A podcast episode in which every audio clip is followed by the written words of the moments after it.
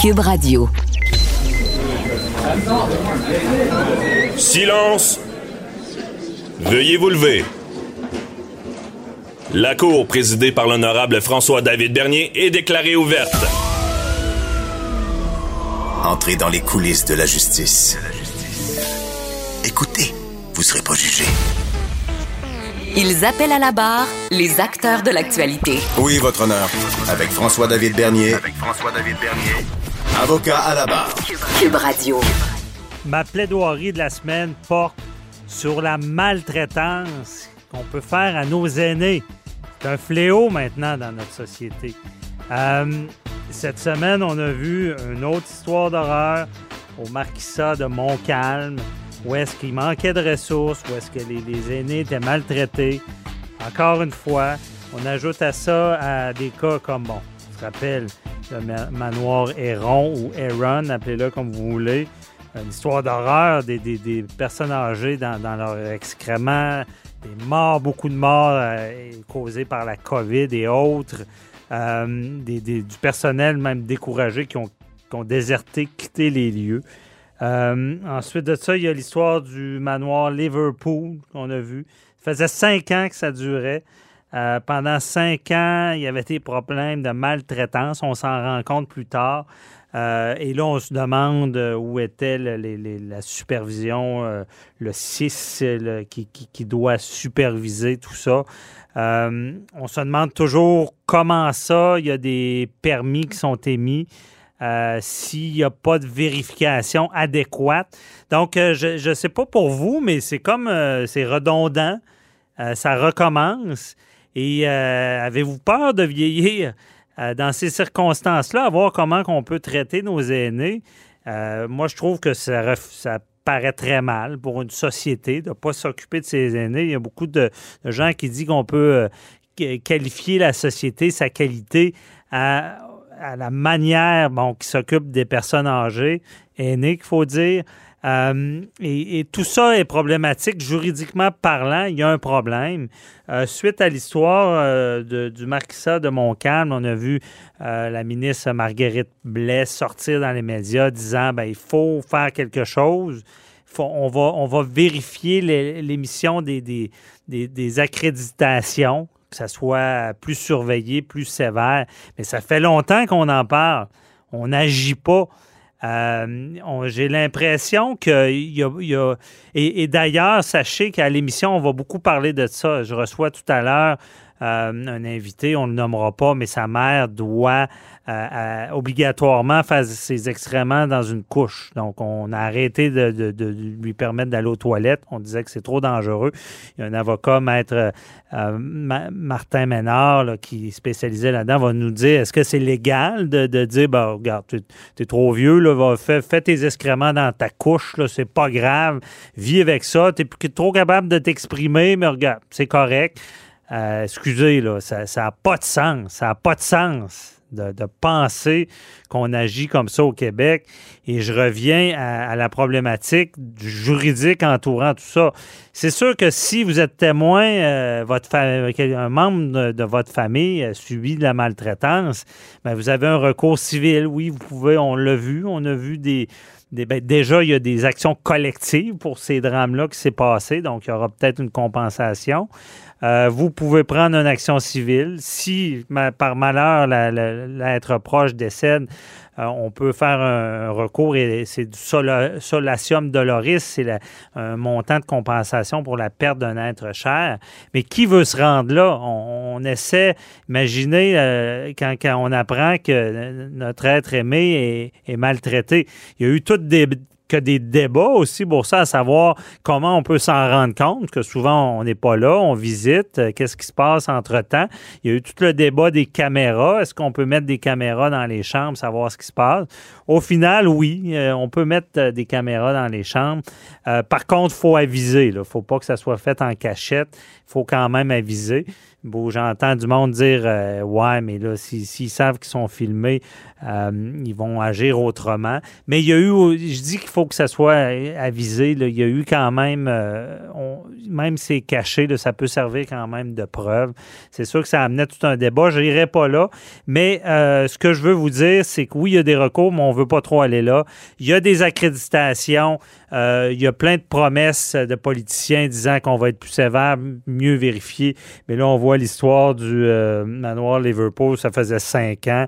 Euh, puis ça fait plusieurs fois qu'on se rend compte que les directeurs, même des six qui, qui doivent superviser tout ça, n'étaient pas au courant. Euh, au final, c'est jamais de la faute à personne. Même les gestionnaires disent ben on, se justifie puis on voit pas de, sanctions.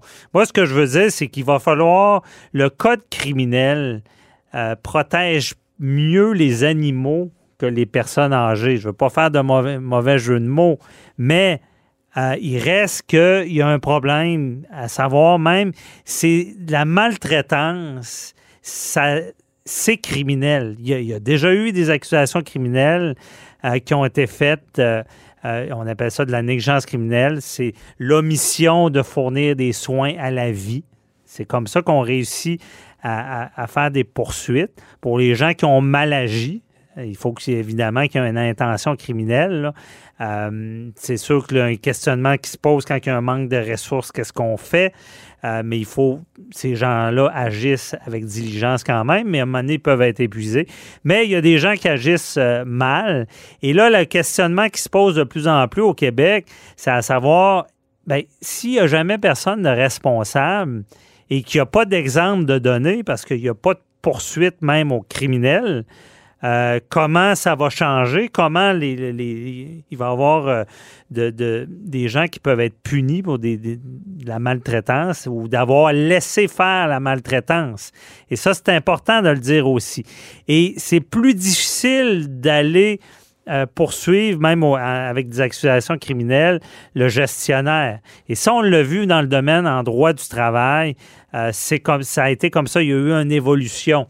Euh, parce qu'au départ, c'était rare qu'on voyait bon, des accusations criminelles contre des compagnies qui ont et des gestionnaires qui ont fait de la négligence criminelle. Et là, il y a un cas qui est quand même connu. C'est un employeur, bon, gestionnaire du, chantier, et il y, a, une tranchée qui est non sécurisée. Il envoie son employé là, la il, y a, un mur qui cède, écrase l'employé. et là, il y a des accusations criminelles. Euh, contre le gestionnaire et contre la personne qui a pris la décision. C'est ça la différence. C'est conscientiser que euh, la, façon qu'on va gérer a des conséquences, qu'il peut y avoir des morts. Qui, euh, et c'est ça la différence. Même, il y, a, une histoire en droit du travail. C'est une compagnie minière qui, euh, qui envoyait des, des miniers dans, ben, dans le sous-sol, si on peut dire. Il y a un ascenseur. Et il y a quelqu'un qui avait débranché le système d'alarme. parce qu'il y a une sorte de système d'alarme s'il y a de l'eau euh, si c'est les galeries, la mine est inondée, ben, il y a une alarme. Donc, et là, ce qui s'était passé, c'est débranché, on s'en fout un peu. Et là, on a descendu l'ascenseur. Là, il y, a des miniers qui sont décédés. Encore une fois, avant, on n'accusait pas beaucoup. Là, on s'est mis à accuser en domaine du travail. Il y a aussi cette histoire du camionneur. Lui, euh, il, disait souvent, il dit, ça n'a pas d'allure, mon camion n'est pas en état, euh, je vais finir par me tuer. Il disait à ses proches. Et le pire est arrivé. Euh, les freins ont lâché dans une côte, il est décédé. Et encore là, on a poursuivi le gestionnaire, l'employeur, en exigence criminelle causant la mort. Et on a eu du résultat des condamnations. Mais je vais vous dire, quand euh, on sait, malheureusement, la société fonctionne comme ça, quand on sait qu'il va y avoir une punition, si nos gestes peuvent être sanctionnés, mais ben, je pense que tout le monde est beaucoup plus vigilant. Puis dans le domaine euh, des, aînés, euh, il va falloir mener que ceux qui laissent faire ça, les gestionnaires, les propriétaires qui, qui laissent faire de la maltraitance et que cette maltraitance-là est tellement grave que ça cause la mort ou des lésions, bien, il va falloir qu'il y, ait ce genre de, de poursuite-là. Et pour ce qui est de, des accréditations, Ben, c'est comme les garderies. euh, je pense qu'il y a eu une évolution aussi. On ne peut pas laisser faire euh, dans les garderies, donner des permis à tout le monde, puis euh, attendre qu'il arrive des accidents ou des drames. Euh, il faut être sévère, il faut vérifier. Il ne faut pas prendre- attendre des années pour aller voir. Et là, ce qu'on a vu, c'est qu'il y a des gestionnaires qui se préparaient à la visite euh, des inspecteurs. Ça, ça n'a pas d'allure non plus. Ça prend un système de vérification. On- euh, quand il y a des personnes placées comme ça, on veut être sûr qu'ils sont en, sécurité. Donc, c'est vraiment tout ce débat-là que je veux amener qui est temps euh, que ça change. Et je vous rappelle que tout à l'heure, cette entrevue-là est assez, euh, tu sais, je, veux- dire, il y a, pire comme maltraitance que de forcer quelqu'un à, faire ses excréments dans une couche. On a vu des cas de déshydratation, j'ai la misère à dire le mot, euh, de, de gens qui ne sont pas nourris adéquatement, qui sont laissés à eux-mêmes. Mais il y a tout le côté humain côté humain qu'on est en train d'oublier. Et il y a toute cette problématique-là du système, de manque de ressources. Euh, on, a voulu, et, et la pandémie a euh, fait craquer le barrage, on s'entend. Ça faisait longtemps qu'il y avait des problèmes dans les CHSLD, les résidences de personnes âgées, manque de ressources, préposé aux bénéficiaires, qui, qui a un métier qui n'est pas assez valorisé, euh, pas assez payé parce qu'on en a besoin, puis c'est le, le- tout le manque de ressources euh, vient de là. Et euh, on, ça prend des drames par-dessus drames. À un moment donné, je ne sais pas. Peut-être qu'il va y avoir une action gouvernementale et que la ministre, justement, Marguerite Bellet, qui est déjà là, retenez-le avec l'incident de- du marquisat de Montcalm et euh, tous ceux, euh, celui juste avant, manoir Liverpool, qui, qui était outré de ça, qui, allait, qui a dit on va changer les choses, ça n'a pas de sens que nos aînés puissent risquer même d'être traités comme ça. Donc, on attend des, des- décisions, des changements. Puis je vous invite tout à l'heure à écouter l'entrevue et écouter euh, l'avocat qui, qui nous dira est-ce que c'est quoi la légalité là-dedans, jusqu'où on peut aller en laissant faire des soins? Euh, on écoute ça tout à l'heure.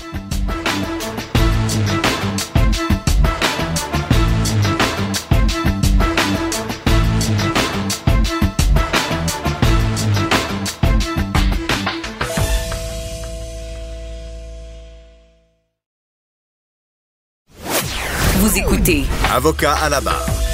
On va parler maintenant du vaccin AstraZeneca qui a fait les manchettes beaucoup cette semaine. Euh, Puis la semaine passée aussi. la semaine dernière aussi. Euh, beaucoup de questionnements qui, qui se posent parce que là, on a au début de la semaine, là, on se rend compte que des il y a 12 pays européens qui suspendent le vaccin des- à cause de thrombose que ça pourrait causer. Euh, par la suite, euh, on se pose la question est-ce qu'il est sécuritaire? Euh, Du côté du Canada, sur le coup, je me disais, coudon, on se pense plus intelligent que tout le monde, on suspend pas, mais il y en a qui suspendent. Bon, qu'est-ce qui se passe? La France, c'était pas supposément la, ouais, la, la- la même batch, comme on dit. Et là, on a appris aussi qu'au Canada, il y avait eu un cas de thrombose suite à la vaccination d'AstraZeneca. On se pose des questions, on dit Ah, il est sécuritaire, la COVID, il faut la combattre. On comprend ça. Sauf des fois, c'est comme dans l'avion, tu dis les avions tombent pas d'habitude, mais si c'était mon avion qui tombe, pas vaccin, si ça m'arrive, qu'est-ce qui arrive? Donc, vous reconnaissez la voix de Maître Boily, là, on, on- on jase, comme on On dit.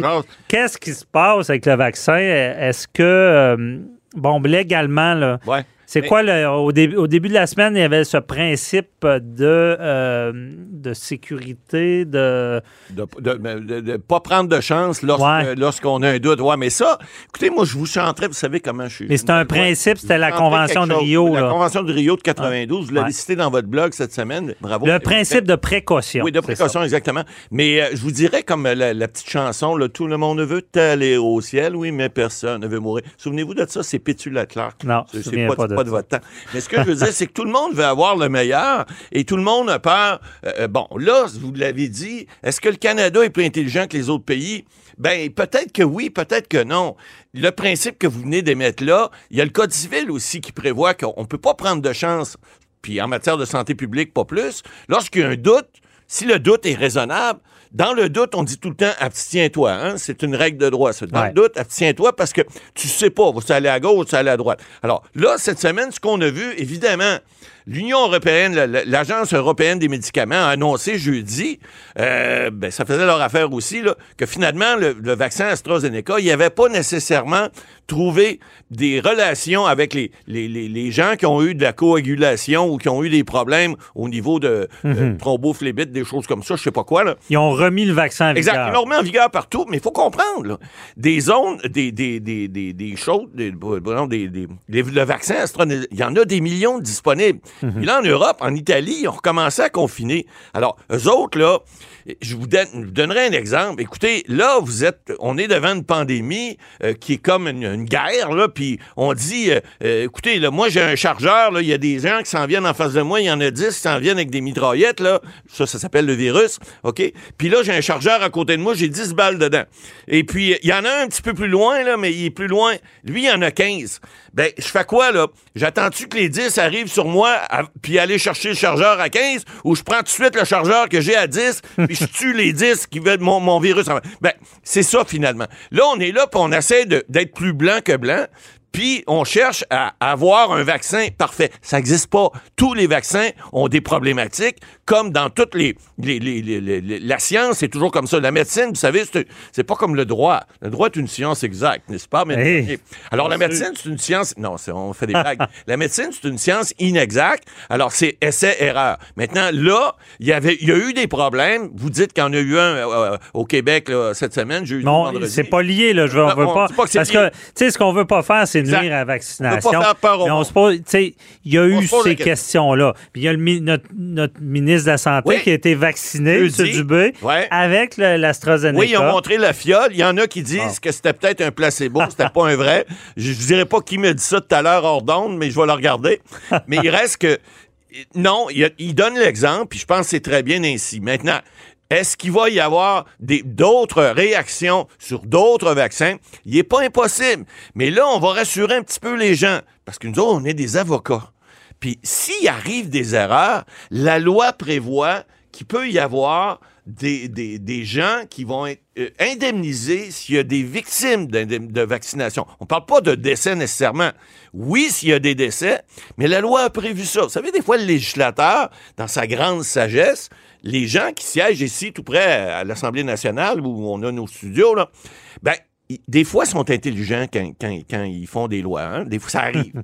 ça arrive que le gros bon sens s'applique. Puis dans il y a la section 3 de la loi sur la santé publique, il y a- une section pour l'indemnisation des victimes d'une vaccination. Donc, on a déjà prévu que ça se peut, que ça arrive, qu'un vaccin qu'on va administrer à quelqu'un, comme ça arrive dans toutes les sortes de vaccins partout à travers le monde depuis euh, des, des décennies, depuis qu'il y a des vaccins, depuis que Pasteur a trouvé des, des premiers vac- vaccins. Là, je ne suis pas sûr si c'est lui le premier, mais il y en a peut-être d'autres, mais peu importe.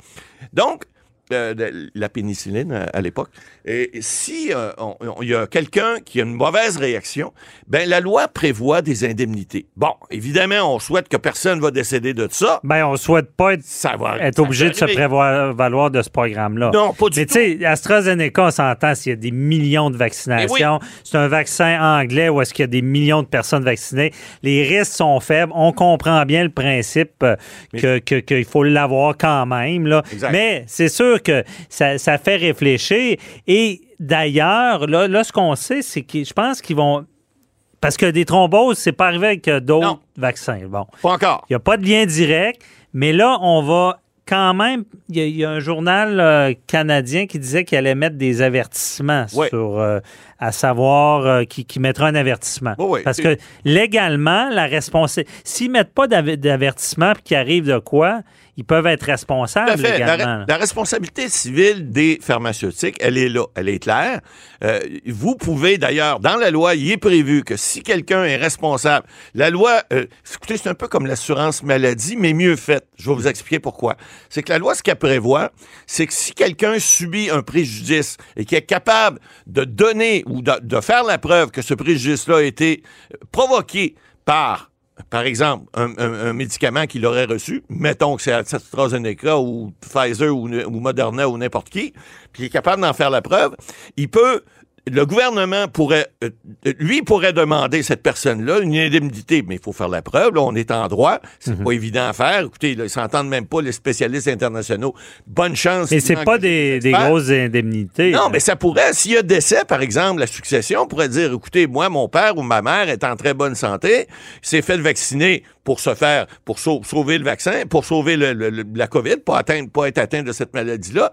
Puis, en contrepartie, ben, il est décédé. Alors, il pourrait y avoir une poursuite importante. Maintenant, la loi, ce qu'elle prévoit, c'est des indemnités qui sont prévues dans la loi d'assurance automobile, sauf que il y a une exception qui dit que le ministre va, euh, il va indemniser sans égard à la responsabilité, mais si quiconque décide de poursuivre un tiers, par exemple AstraZeneca, Pfizer, Moderna ou autre, ou Johnson Johnson, ben on pourra, on pourrait peut-être à ce moment-là prévoir euh, euh, une indemnité qui pourrait être demandée devant un tribunal com- euh, compétent, la Cour supérieure en, en l'occurrence, si on parle de plus de 85 000 Maintenant, à partir de là, le gouvernement pourrait revenir rechercher dans les poches de la personne ou de la compagnie responsable le montant qu'il aurait versé à cette victime-là, mais la victime, ça ne l'empêcherait pas d'avoir un recours contre, ce- contre cette industrie-là. Contre cette- Ils ont Mais- des assurances. Mais là, il y a une chose importante.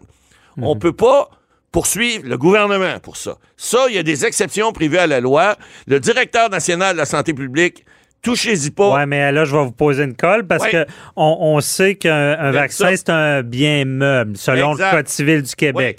Et le bien meuble, il y a une garantie, il doit être sécuritaire. Il, doit, il doit donner le résultat escompté en fonction du, de, de, de, de ce qu'on on serait censé C'est recevoir. ça, sécuritaire. Oui. S'il l'est pas, ça prend ce qu'on dit que certaines personnes vont faire, un avertissement, comme on voit ces, ces pots de Tinelol. C'est ça. Bon, il, Ne- il ne- peut y avoir des Ne avertissements. prenez Bon. pas tout le pot, vous risquez d'être C'est ça, malade. des fois, c'est assez Voilà. évident. Ouais. Bon. Et là, c'est c'est la loi, mais on sait que dans le Code civil, le responsable, c'est le fabricant, Oui. Pfizer, mais euh, pas. Pfizer, mais dans ce cas-là, ce sera AstraZeneca, Ben, si c'est ça. Euh, et le distributeur. Oui.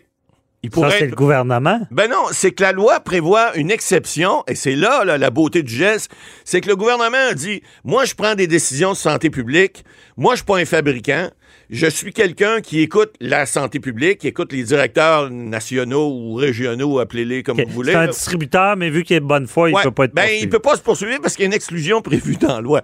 Mais ça, c'est de bonne guerre parce qu'on dit d'un autre côté, on va vous donner des indemnités minimales ou en fait ceux qui sont prévus par la loi sur l'assurance automobile. Et à ce moment-là, on sait que les personnes qui vont être victimes, qui a eu une inflammation, et là, il y a des barèmes prévus, si vous avez perdu la vue, vous avez perdu l'odorat, l'ouïe, etc. On sait d'avance, comme par des points de pourcentage, comment vous allez le recevoir. Donc, le gouvernement, il, se, couvre d'un côté, mais il se rend responsable de l'autre en disant, je suis un bon gouvernement, je vais vous indemniser, indemniser en fonction de la loi d'assurance automobile. La beauté de cette loi-là, la santé publique, c'est qu'il pourrait y avoir un recours, parce qu'en matière d'assurance automobile, oubliez ça, là. À moins qu'il y ait quelque chose de, de criminel, vous pouvez pas poursuivre la personne qui vous a causé un dommage, c'est ce qu'on appelle la paillette, là, c'est-à-dire c'est l'indemnité qui est prévue dans la loi avec les barèmes qui sont prévus. Or, dans la loi sur la santé publique, on a fait un petit accro à, cette- à cette euh, façon de procéder-là en disant, si vous voulez poursuivre la personne responsable, autrement dit, la pharmaceutique, peut-être les, les, ben, ben, les gens qui vous ont piqué, ça, je suis pas convaincu parce qu'il y a une exception prévue dans la loi. Oh, oui, ça. Mais ça pourrait être les pharmaceutiques, l'exception est prévue pour ça. Là, vous pourriez le faire quand même. Évidemment, armez-vous de, de patience, parce que ça vous prend des experts et ça coûte cher, puis ils sont pas évidents à trouver nécessairement, mais vous allez peut-être en trouver. Il va falloir payer les avocats également. Donc, mais il pourrait y avoir des recours collectifs. Vous savez comment que les gens aiment ça, ici au Québec, les, bu- les bureaux d'avocats. Donc, il pourrait y avoir un recours collectif qui viendrait peut-être, euh, s'il y en avait plusieurs cas, là, qui viendrait euh, euh, faire peut-être cette démonstration-là, puis en poursuivant, évidemment, écoutez, c'est des grosses, c'est des pharmaceutiques mondiales, ça serait des millions de dollars. Ouais, mais on souhaite la pas ça. peine. Mais ça, on verra ça une autre fois. Ouais. Matt Boily, euh, c'est éclairant. Moi, je prends 30 secondes pour parce que là, vous faites peur. On fait Non, peur. t'as pas peur. On dit Mais la réalité C'est des si, hein? Des si. Avec des si, on mettrait Paris Exact. dans une bouteille. Exact. Et on, on tient à dire aux auditeurs, faites-vous vacciner. Oui. Euh, ça- bons, les vaccins. Je veux dire, les chances qu'il y ait un problème, puis c'est même pas prouvé. Non. Et on sait que les pays européens ont remis le produit en vigueur. Donc, euh, on va Arrêtez pas. d'avoir Au final, peur. là, on, on ne serait pas dans les poursuites. Là. Ça serait vraiment exceptionnel qu'on voit ça. On, l'espère. Mais faites-vous vacciner. Merci, Matt Boily.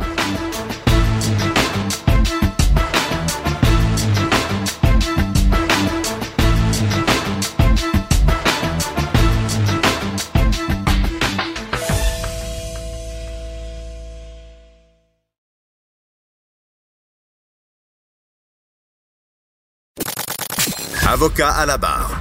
Avec François-David Bernier. Avec François-David Bernier. On parle depuis euh, quelques semaines de situations, on dénonce des situations euh, vis-à-vis de la maltraitance qui est faite envers nos aînés, nos aînés, nos parents, nos sœurs, euh, des, des gens euh, respectables qui, en fin de vie, peuvent avoir des problèmes cognitifs, peuvent être dans des centres de personnes âgées, dans des CHSLD, dans le système public, privé. Mais on a vu des histoires d'horreur où est-ce qu'il peut y avoir de la maltraitance. Il faut faire attention à nos aînés. Et il y a toutes sortes de choses qui se passent. On se dit, bon, ils n'ont pas conscience euh, euh, vraiment de, des choses. Des fois, on, pense ça, mais il y a des humains derrière de ça. Il y a une famille. Et euh, il y a quelqu'un qui nous a contacté, qu'on nommera pas pour l'instant, qui voulait dénoncer une situation avec sa mère, une situation difficile qu'il vit.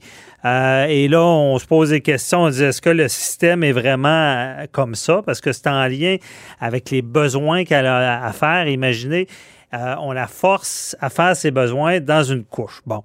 Est-ce qu'on est rendu là au Québec de mettre des protocoles comme ça pour la sécurité des employés, pour la sécurité de la dame? Est-ce que c'est une bonne excuse?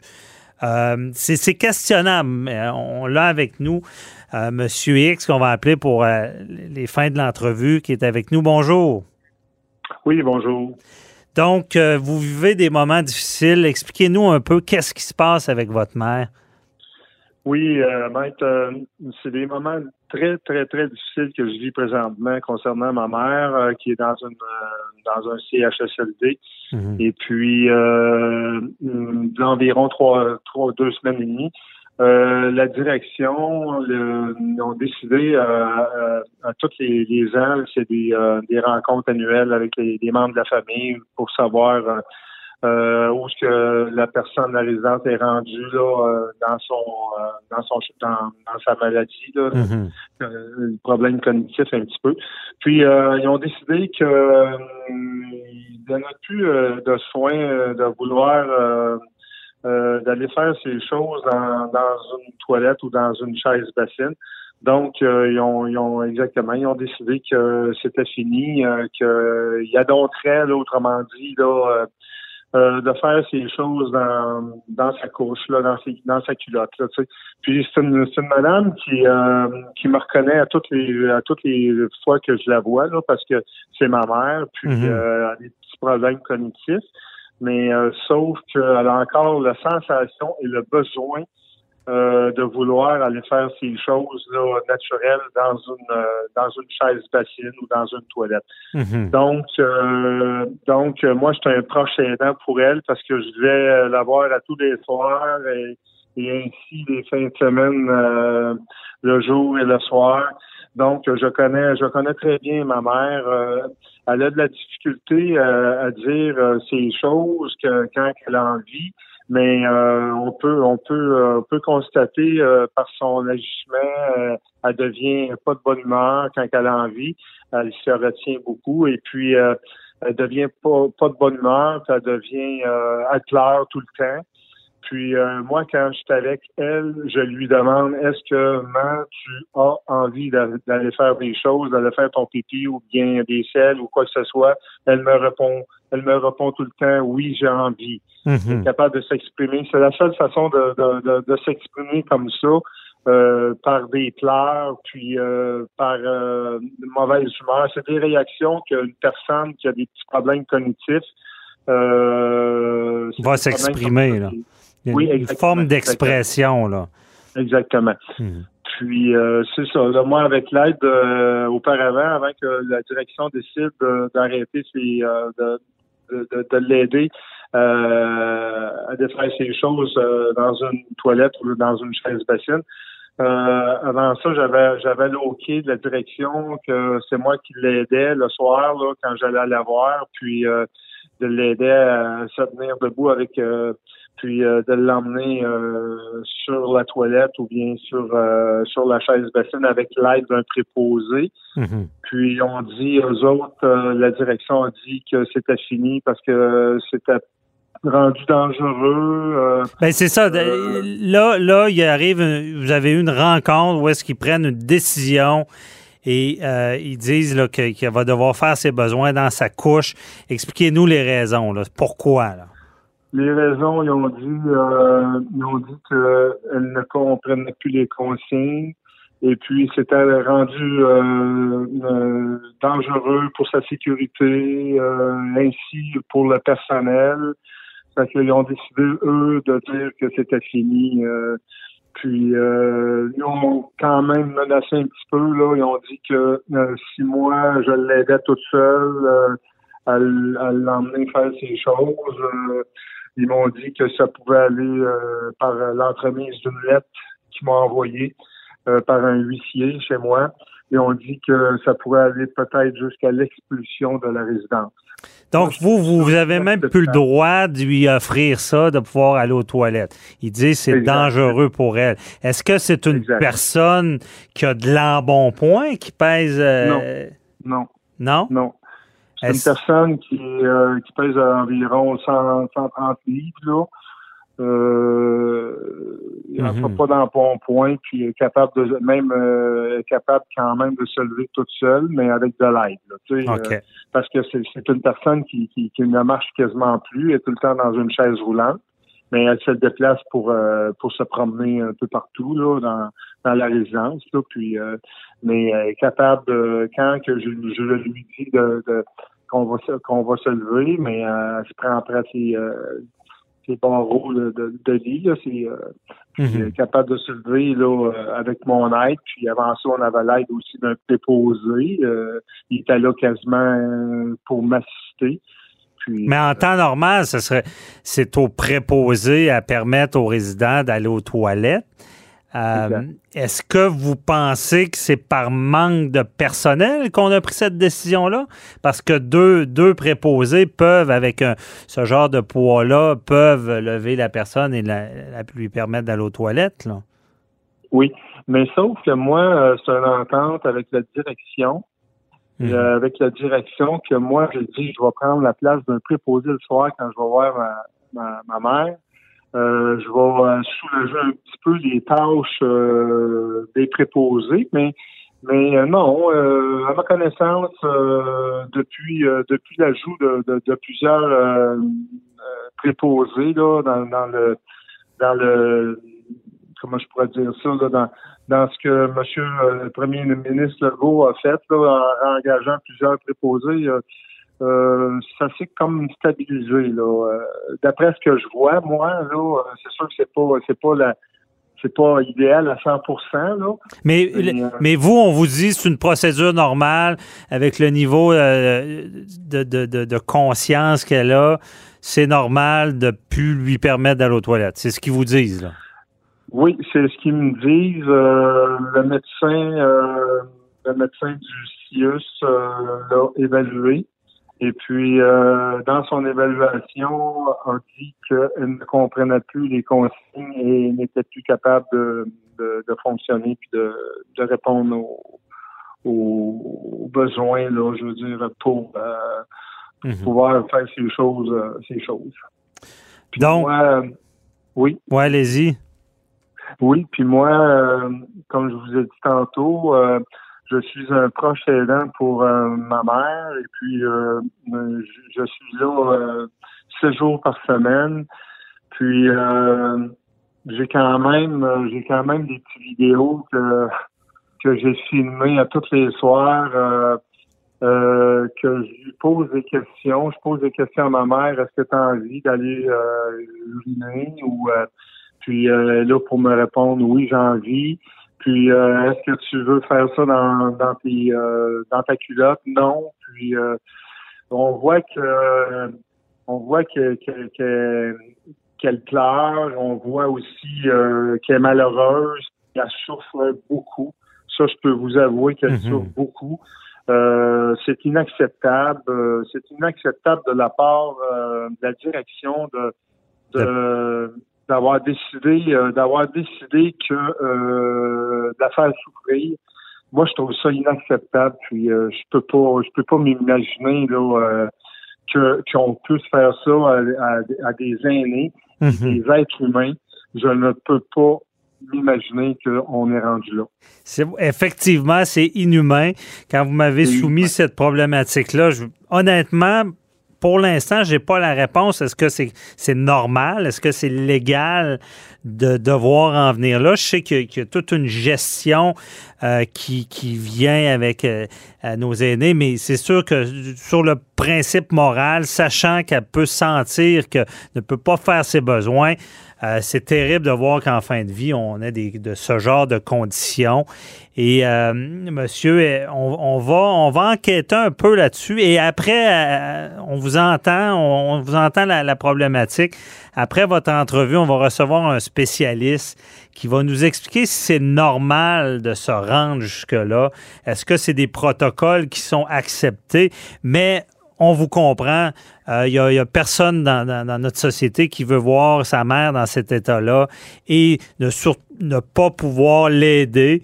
Euh, et euh, est-ce que la question qu'on se pose, est-ce qu'il y a un problème de personnel ou c'est normal ce, protocole? Donc, on, va vérifier ça pour vous. Puis so- soyez à l'écoute, on va recevoir euh, le spécialiste. Et euh, monsieur, on vous souhaite euh, que la direction entende. Je pense que ça serait euh, normal, du moins, de trouver des solutions pour que cette personne-là puisse aller faire ses besoins euh, dans la dignité au lieu d'être obligé de faire ça dans, dans sa couche. Merci beaucoup de nous avoir fait part de ce témoignage. Est-ce que je peux rajouter d'autres choses? Oui, allez-y. Il nous reste environ 30 secondes, mais allez-y. OK, moi j'ai lâché, j'ai j'ai euh, du cœur euh, que j'ai fait euh, auprès de la, la ministre euh, Marguerite Blais. Mhm. Et puis euh, je lui ai écrit euh, disant la, la problématique. Puis euh, j'attends toujours une réponse là, euh, de son cabinet. Et puis j'ai écrit aussi au premier ministre Legault. euh, le sensibiliser à ce, ce sérieux problème-là, euh, problème donc inacceptable. Donc j'attends j'attends des réponses aussi. Bon, mais euh, c'est- enregistré. Euh, on espère avoir une réponse de la, minute, de la ministre Blais parce qu'elle semble depuis quelques semaines avoir à cœur la situation des aînés et il faut que ça cesse. Il faut qu'ils puissent avoir les soins, les services adéquats. Donc, euh, vous nous tiendrez au courant là, si vous avez une réponse. Merci Oui, beaucoup. Bonne journée. merci bien. Bye Bonjour. bye.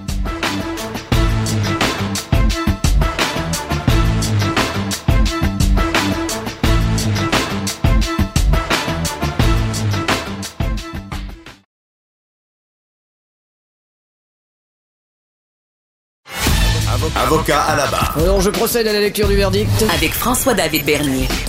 Les meilleures plaidoiries que vous entendrez. Cube Radio. Cette entrevue euh, avec le monsieur dont sa mère, bon, il y a eu une décision de l'hôpital où est-ce que on ne veut plus déplacer sa mère, la lever pour aller faire ses besoins. Donc, elle se doit maintenant de faire ses excréments euh, dans sa couche. Bon, c'est une chose qui choque, qui, qui frappe la famille parce qu'on se dit, elle semble avoir conscience de tout ça. Euh, est-ce que c'est normal? Est-ce que c'est légal? On en parle avec euh, Maître euh, Martin Ménard qui est avec nous. Bonjour. Bonjour.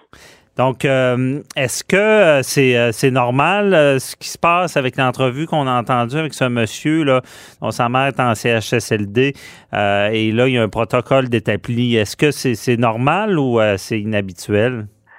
Bon, écoutez, euh, évidemment, on n'a pas tous les détails euh, au niveau euh, médical, là, mais à la lumière de l'information qu'on a, euh, il semble s'agir d'une situation qui est vraiment inacceptable parce qu'on a là une personne qui aurait euh, encore apparemment la capacité euh, d'exprimer qu'elle que- qu'elle doit aller qu'elle doit aller à la toilette pour Mhm. des raisons administratives ou de sécurité de personnel ou autres, mais on en vient à ne pas être capable de trouver aucune solution pour être capable de l'amener à la toilette. Donc, essentiellement, on la force à faire ses besoins dans sa couche, euh, ce qui est une atteinte importante à, sa, dignité et à ses droits fondamentaux. OK. Donc, c'est pas seulement dire euh, on, a, on, a, un manque de personnel ou c'est trop dangereux pour elle d'aller euh, aux toilettes ou pour notre personnel pour la soulever. C'est pas seulement de dire ça. Là. Il faut vraiment qu'il y ait une preuve que la personne n'a plus connaissance du tout qu'elle doit faire ses excréments dans, dans sa couche. Là. Mais c'est ça, ou une, personne qui, euh, qui est incapable de, de, de, l'exprimer ou une personne qui est euh, euh, incontinente. Mm-hmm. Il y a un problème d'incontinence qui fait en sorte que on, on peut pas l'aider à faire ça. Mais de, de façon de façon plus large, vraiment, on devrait toujours tout mettre en œuvre pour être capable de préserver l'autonomie résiduelle des personnes en perte d'autonomie. Puis malheureusement, ce qu'on voit en CHSLD trop souvent, c'est que il y a des gens qui sont placés là, qui ont quand même une bonne euh, dose d'autonomie résiduelle à leur arrivée. Mais à cause de la situation, euh, à cause du manque de personnel, du manque de ressources, ben, leur déclin en CHSLD euh, est très rapidement précipité. Ils perdent, euh, ils perdent rapidement l'autonomie qu'ils avaient. C'est une situation qui est vraiment inacceptable. C'est malheureusement pas un cas isolé. Ah. On est régulièrement confronté à des cas comme ça. Et c'est vraiment personnellement, c'est un, des aspects de toute la situation qu'on voit en CHSLD qui m'horripile le plus, d'être confronté à des situations comme ça. Ben oui, puis c'est compréhensible. Mais que fait la famille quand elle est confrontée à ça? Parce que tout semble protocolaire, disant, monsieur, voici, c'est la situation. Euh, et euh, qu'est-ce que peut faire euh, cette famille-là s'ils ils veulent qu'il y ait des mesures de prise? Bon, évidemment, euh, il y a un mécanisme interne de plainte là, au, euh, qu'on appelle le, commissaire aux plaintes et à la qualité des services. Donc, ils peuvent euh, porter plainte.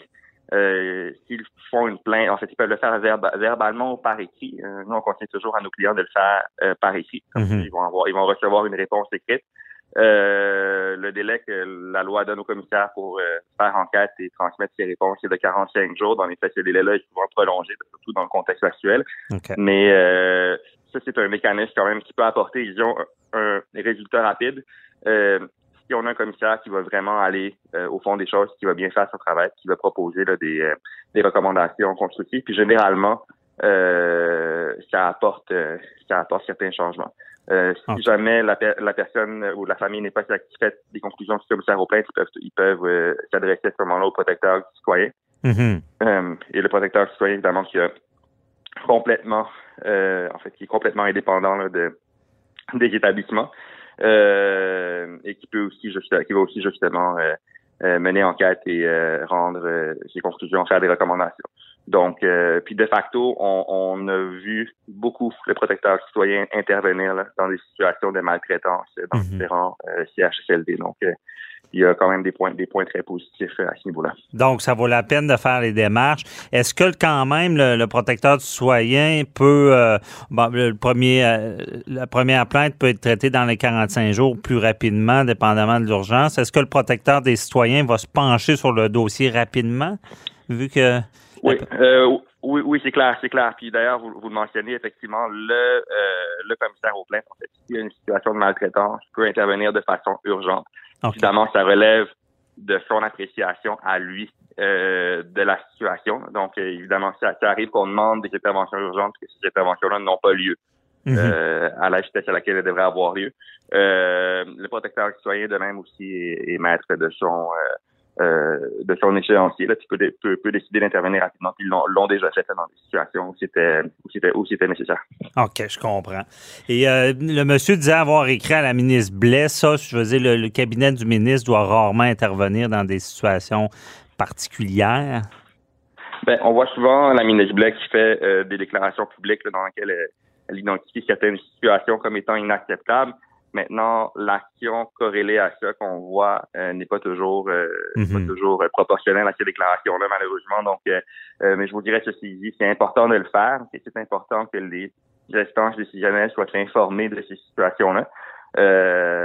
parce que il s'agit véritablement de cas de maltraitance. Le fait de forcer une personne à porter une couche quand c'est pas euh, requis par sa condition, c'est une forme de maltraitance. Et ça, je pense que c'est important qu'on le qu'on le qu'on le dénonce haut et fort. Maintenant, il peut avoir, il peut très bien avoir des raisons médicales concernant l'état de la personne qui nécessite le port euh, euh d'une culotte d'incontinence, mais euh, c'est c'est ça devrait être exceptionnel, ça devrait être rigoureusement étudié puis révisé pour être certain qu'on mm-hmm. met qu'on met tout tout en œuvre pour assurer la dignité de la personne. c'est un droit c'est un droit fondamental des usagers du système de santé.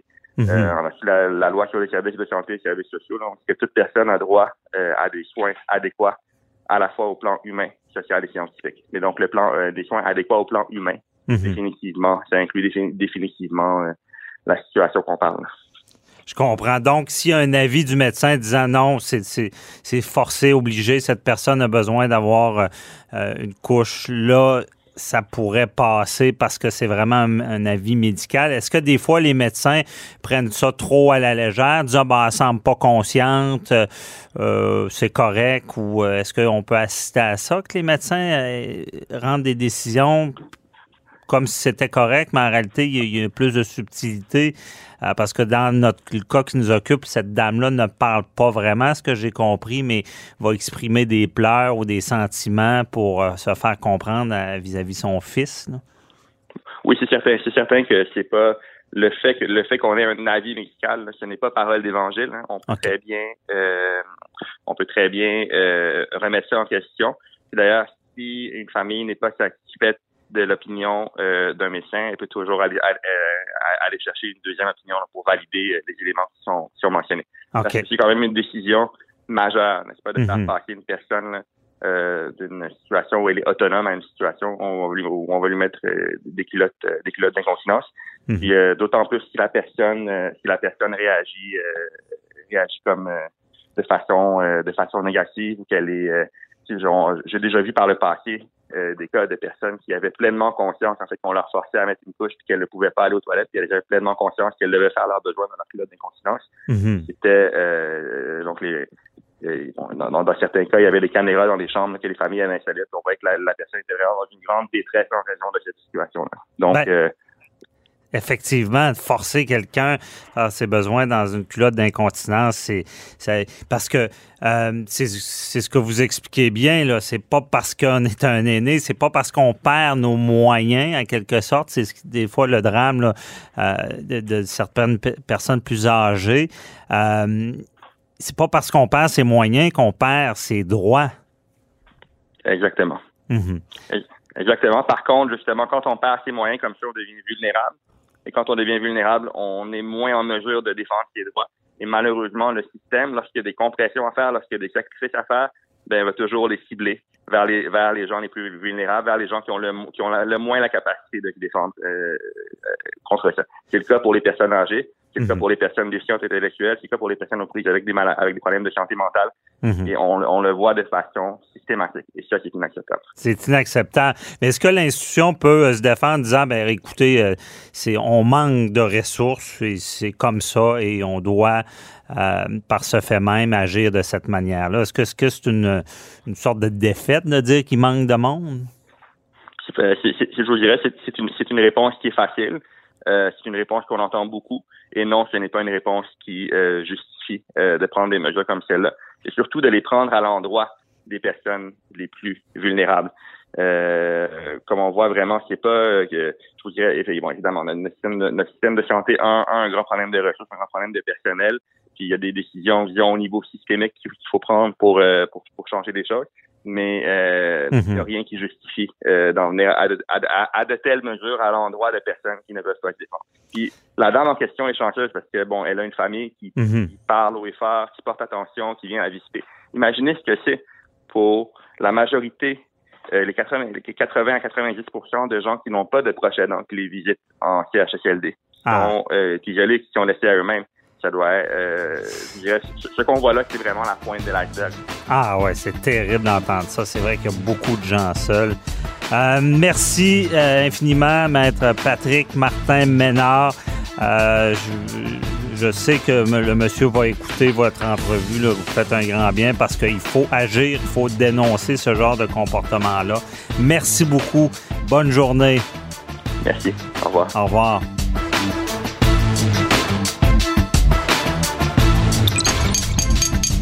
Cube Radio.